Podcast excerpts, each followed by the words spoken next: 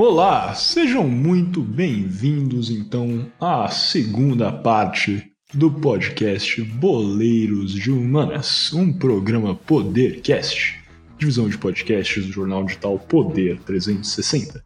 Começando então aqui com o nosso primeiro bloco da segunda parte, o Shootout, uma série de perguntas e respostas sobre os temas debatidos né, na primeira parte desse nosso episódio sobre a Copa de 1978, disputada na Argentina. Diretamente então com a nossa primeira pergunta, nós vamos fazer essa pergunta e vamos adotar a ordem seguinte para as respostas. Vamos sempre manter a mesma ordem. Vamos começar com o Juan respondendo, passando para o Guilherme e depois para o João. Ok? Entendido? Então vamos lá. Primeira pergunta que grande jogador não participou da Copa de 1978? Seria o Grzegorz Lato, da Polônia, Johan Cruyff, da Holanda ou Michel Platini, da França? Juan, sua resposta. Eu diria B, Johan Cruyff. Johan Cruyff. Gui, mesma pergunta. Qual grande jogador não participou da Copa de 1978? Eu tenho certeza que foi Cruyff também. Certeza absoluta, diz o Guilherme Ribeiro Paturi. E João, qual é o grande jogador que não participou da Copa de 1978? Seria o Grzegorz Lato, o Johan Cruyff ou o Michel Platini? Foi também, foi Johan Cruyff. Até eu lembro até porque ele não, ele jogou de 74, ele era tinha condições de jogar de 78, mas ele decidiu não ir. Ninguém nunca soube qual foi a razão que ele não foi. Várias pessoas têm teorias aí, mas ninguém sabe a razão, a verdadeira razão que o Johan Cruyff não foi para a Copa. Ok, como os três acertaram essa primeira resposta, não vou nem dar parabéns. É isso mesmo, Johan Cruyff, é, jogador craque, né?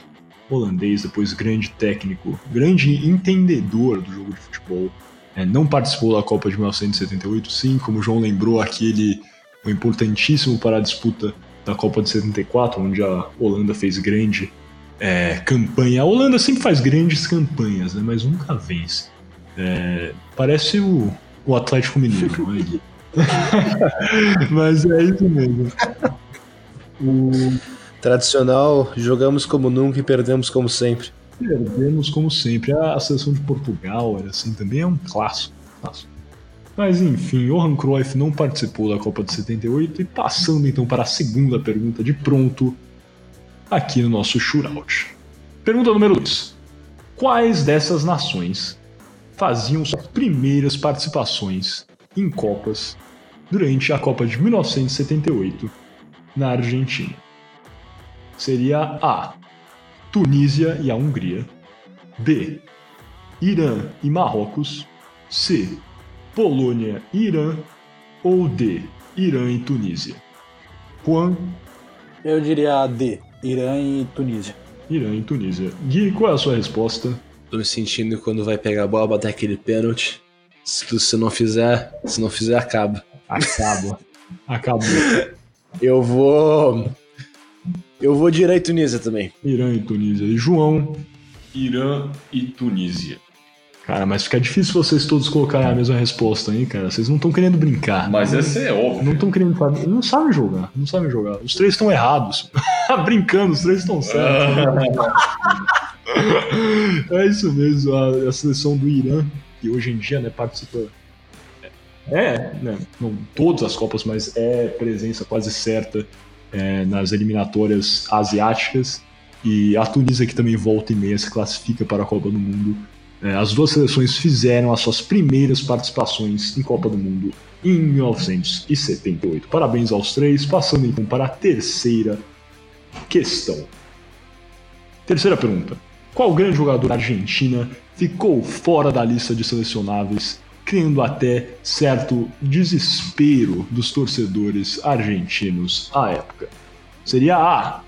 Pato Abondanzieri. B. Diego Passarella. C. Diego Armando Maradona. Ou D. Martim Palermo. É, a minha resposta é a C. El Diego El Magrande. Vamos para o Gui, então. Qual é a sua resposta? É por eliminação. Uh, eu tô entre esse o Abondanciere e o Dieguito. Hum, eu não quero copiar o Rony, mas vou na Pato. Pato Abondanzieri, grande goleiro argentino. É difícil essa mesmo.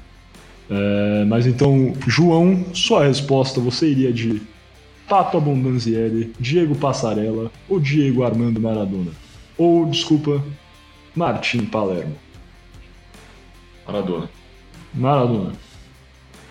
Resposta correta, Diego Armando Maradona. Eu sei, eu imagino que o Guilherme não tenha errado essa por. Ele, ele errou por querer, eu tenho esse sentimento.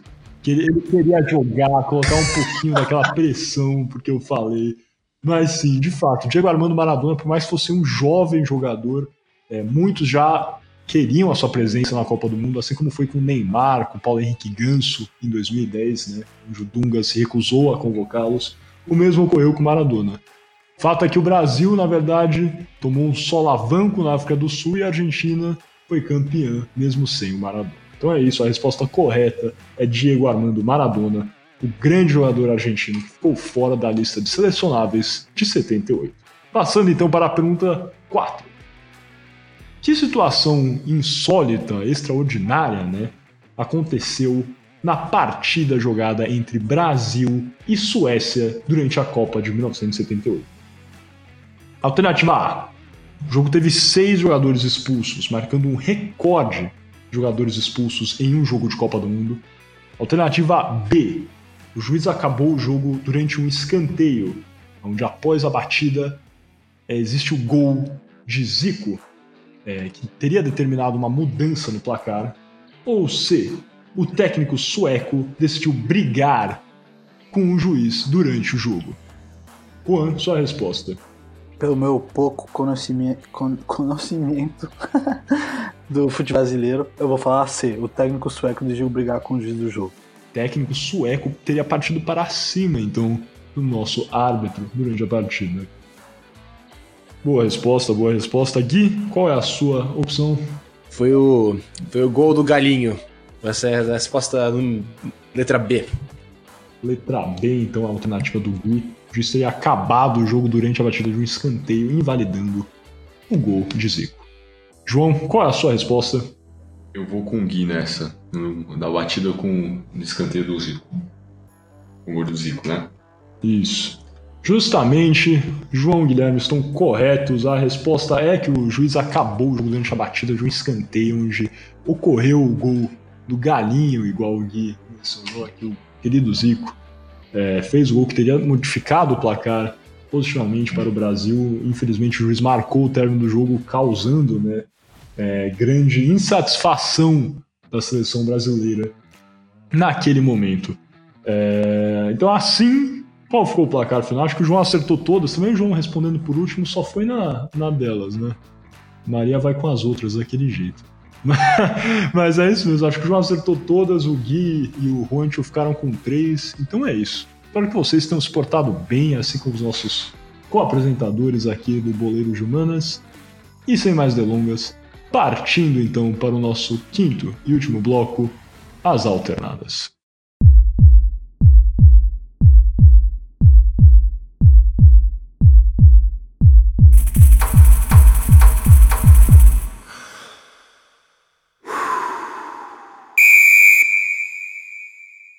Bem-vindos então ao nosso último bloco deste oitavo episódio do podcast Boleiros de Humanas. Lembrando que você está ouvindo a um programa Podercast, a divisão de podcasts do jornal digital Poder 360.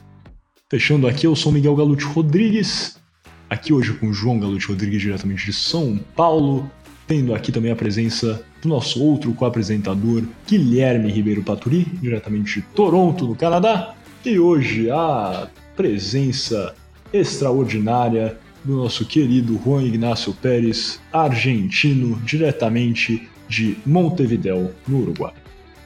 Partindo então para a nossa questão que vai gerar o nosso debate aqui nas alternadas, gostaria primeiro de é, marcar né, a, a, minha congratulação, é, fazer aqui uma ponderação sobre um artigo que usamos como base para a construção desse nosso podcast, o artigo intitulado A Copa do Mundo da Ditadura ou da Resistência?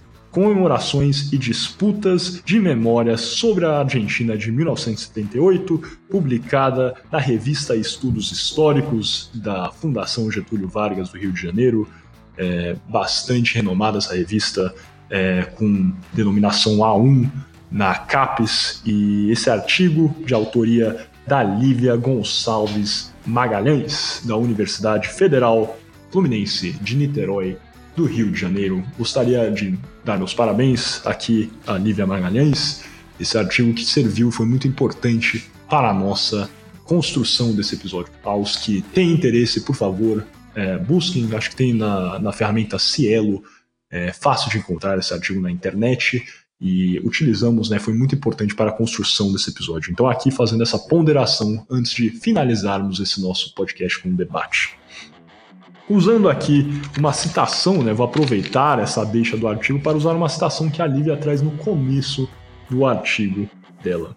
Uma citação direta do Jerome Valk. Vocês vão lembrar né, do Jerome Valk, que foi aquele secretário-geral da FIFA que, é, de, durante o decorrer da preparação para é, a Copa do Mundo do Brasil, foi ele quem tomou conta né, desses preparativos. Ele veio visitar o Brasil, os estádios, por diversas vezes. Hoje em dia já foi destituído, enfrenta uma série de processos. É, inclusive, ontem, dia 30 de outubro, ele foi condenado em um processo que julgava a cessão dos direitos televisivos das Copas de 2026 e 2030 para BN Sports, comandada por Nasser Al-Khelaifi, que é né, aquele Sheikh Qatari, é, que é o presidente, né, CEO do PSG. Essa condenação pela justiça suíça. Mas entrando aqui na frase né, que a Lívia usa para começar o artigo dela, proferida pelo Jerome Valk quando ele estava numa visita em 2013 ao Brasil. Lembrando que 2013 foi aquele período né, onde teve todas aquelas é, manifestações populares do não vai ter Copa. É, o Jerome Valk veio aqui fazer uma vistoria nesse período conturbado e ele proferiu a seguinte frase: abrem aspas. Menos democracia, às vezes, é melhor para organizar uma Copa. Muitos falaram que o Jerome Valk estava fazendo esse comentário em um tom de brincadeira, né, jocoso sobre a situação do Brasil, mas foram vistos outras inclinações de como a FIFA teria no passado e levantaram na época é, é, a Copa da Argentina e também outras Copas futuras que vão ocorrer, como por exemplo a Copa do Catar, né, que tem um governo que é bastante criticado, também a Rússia, né, a Copa da Rússia que ocorreu em 2018, que já as duas sedes já haviam sido é, escolhidas né, em 2013, muitos levantaram essas bandeiras né, vermelhas nesse comentário do Jerome Valk, secretário-geral da FIFA. Vocês acreditam então que é mais fácil para a FIFA, né, considerando tudo que nós sabemos, o comentário né, que foi feito também aqui, a, a citação, né, que seria mais fácil né, lá no início, na primeira parte, onde o secretário-geral da FIFA, à época, em 76, falou que seria mais fácil tratar uma ditadura. Vocês acham que a FIFA e essas entidades têm essa preferência por lidar com governos fortes, ditatoriais, autoritários, que eles são mais fáceis por, por não terem essas desavenças? E no mais, vocês acham que é o papel da FIFA condenar estes governos e retirarem eles de suas listas de, de possíveis sedes e até de integrantes. Né? Vocês achariam que seria possível a FIFA excluir um país de sua lista de, de países associados, de seleções associadas, por questões políticas sociais? Então, Juan, vamos começar com você a resposta desses questionamentos. Oh, eu acho que que não, não deveria ser mais fácil em tendo uma ditadura você organizar uma Copa do Mundo. Sim, é verdade, vendo muitos governos né, na ditadura parecer que são mais organizados em um sentido, mas eu acho que tem tanto de, tem muitos interesses diferentes numa ditadura militar que eu acho que se volta mais complicado, né, para a FIFA organizar a, a Copa, uma Copa do Mundo num, num, re, num regime governamental assim. Então. É, mas você acha. Oh, só um, só um, um questionamento aqui para você continuar a sua, a sua ideia. Você acha que tem menos é, opiniões em uma ditadura ou as opiniões que não são coesas com o pensamento ditatorial são suprimidas, reprimidas abaixo para que exista somente uma opinião? É, eu acho que é mais a, a segunda parte que você falou. Eu acho que vai ter menos opiniões, mas se a opinião não é a que o, o a ditadura quer, não vai ser desse jeito. E... É isso mesmo. Ok, é. continua, prossiga, por favor. eu, eu ia mais por esse sentido. E depois da a segunda parte da sua pergunta, eu acho que sim, a FIFA deveria tomar em conta o que está acontecendo no a situação social no, no, país e política. Mas porque trazer uma Copa do Mundo para um país traz muito benefício, seja seja econômico ou muita atenção de muitos lugares. E, e eu acho que um pouco você fazendo a Copa do Mundo nesses lugares é, é você aceitando que tudo que está acontecendo está bem. E, e não, não deveria estar bem mas eu também não acho que eles deveriam ser banidos ou tirados da FIFA.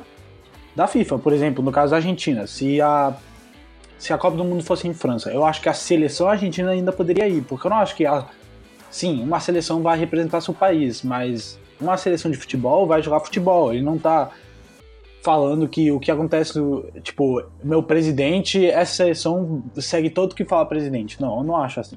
Então acho que não, não deveria ser banido nem tirado de nenhuma lista. Então você acredita, né? Acho que é uma visão mais humanista, né? Que a seleção, a Copa do Mundo seria um evento, né? Que é importante até para, para as pessoas, né? Nesses países que às vezes são até reprimidas, né? Suprimidas as, as liberdades, isso é uma forma deles terem né, essa, essa vivência e é um símbolo nacional importante para eles. É isso que eu estou entendendo que você está falando. Isso aí até seria uma forma de penalizar as pessoas que estão sendo oprimidas. Mas então você não acha que seria o caso se a seleção, vamos dizer, a seleção a argentina, por exemplo, em 78 já estaria classificada, né? Mas vamos dizer que a Copa não fosse na Argentina e a Argentina se classificasse, vamos dizer que a FIFA tomasse a decisão de banir a Argentina por ser um regime ditatorial. Não seria o caso, talvez, da Argentina poder participar, os jogadores argentinos, mas não competirem sob a bandeira argentina, assim como tivemos nas Olimpíadas, até com alguns atletas né, competindo, por exemplo, sobre bandeiras neutras. Isso não é uma oportunidade, talvez, a, a, a, que a FIFA poderia tomar para demonstrar que não, a FIFA como entidade é a favor de direitos humanos, de liberdades e não vai apoiar um regime como é, autoritário como o deste país? É, eu não é que eu acho estranho quando acontece isso nos Jogos Olímpicos também, porque eu acho que às vezes a, as pessoas em geral tomam muito tipo a seleção representa o país, mas que representa o país não significa que represente as ideias que as ideias que o que governa o país sejam essas.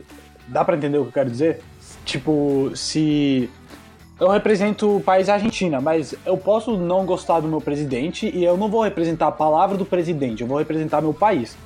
Então, eu, eu acho meio estranho isso de, de competir com, com bandeiras ou é, neutras. Também nos Jogos Olímpicos tem, tem outras exceções que tá, são totalmente entendíveis, mas não. Eu, se fosse a FIFA, não, não faria isso, porque eu não acho que uma seleção tem os valores que o seu presidente, o ditador, já seja quem seja, esteja no poder, esses sejam seus valores. Eu vou entrar então. É, eu, eu concordo com, com você, Rony. Eu, eu acho que eu concordo em praticamente tudo, porque eu concordo que não é. Ah, eu, essa parte é complicada, porque a FIFA tem tido uma, uma, um histórico recente de talvez se aliar com uns, uns países mais uh, não são democráticos.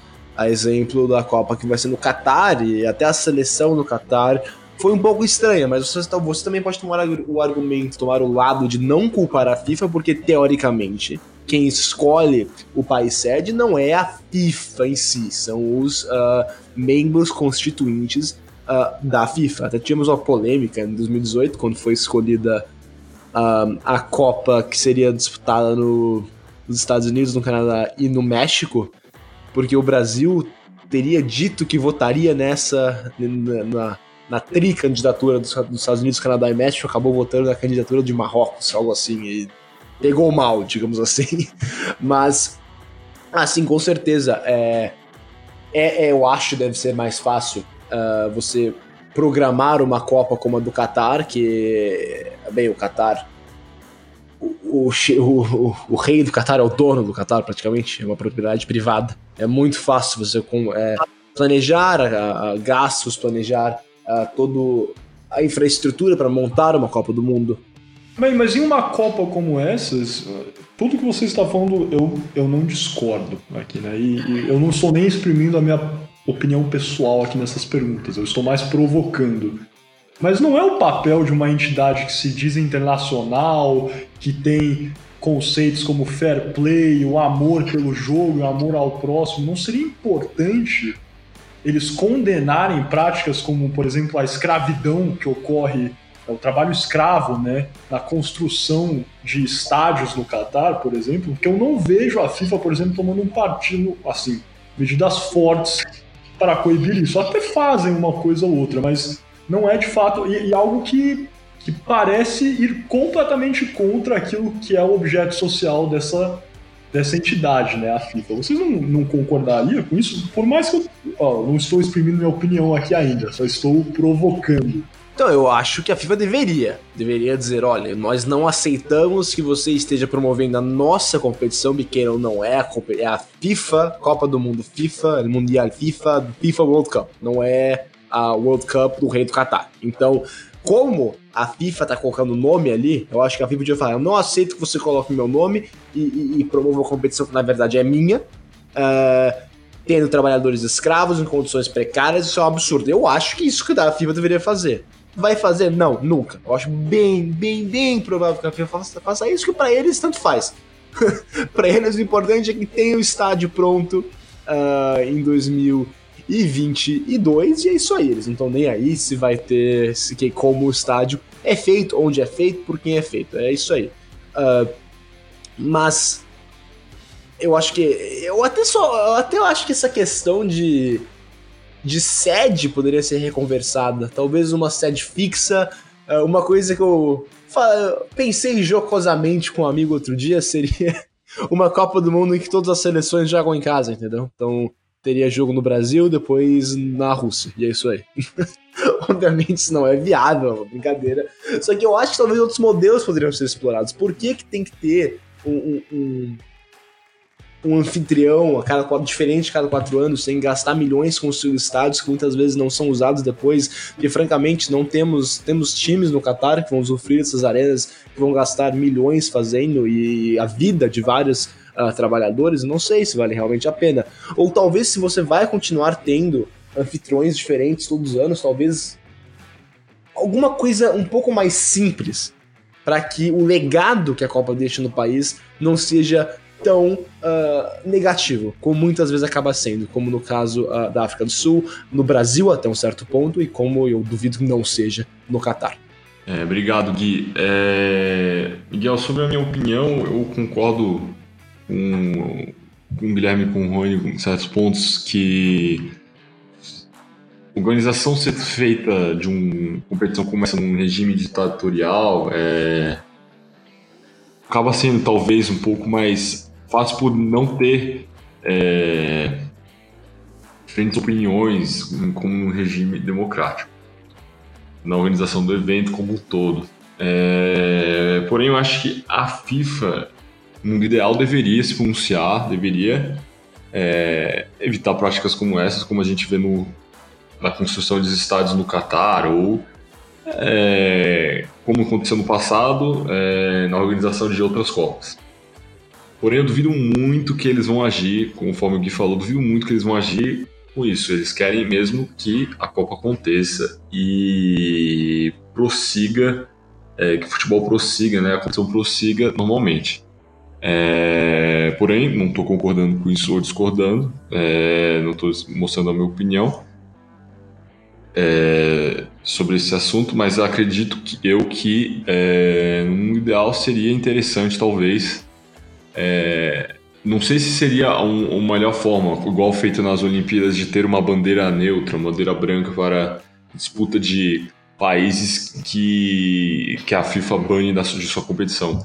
Porém, é de certa forma uma maneira interessante de olhar, é, de, de olhar e uma maneira de ver isso como um, uma resposta é, uma resposta é, com, dos seus ideais, né, das, dos ideais da organização. É de mostrar para o mundo que a organização não está de acordo com isso e não é somente um. É, os seus. O, seus slogans de marketing que, o, que eles usam, como fair play ou no, no racism e etc. Todos conhecem, são bem conhecidos nas competições é, internacionais.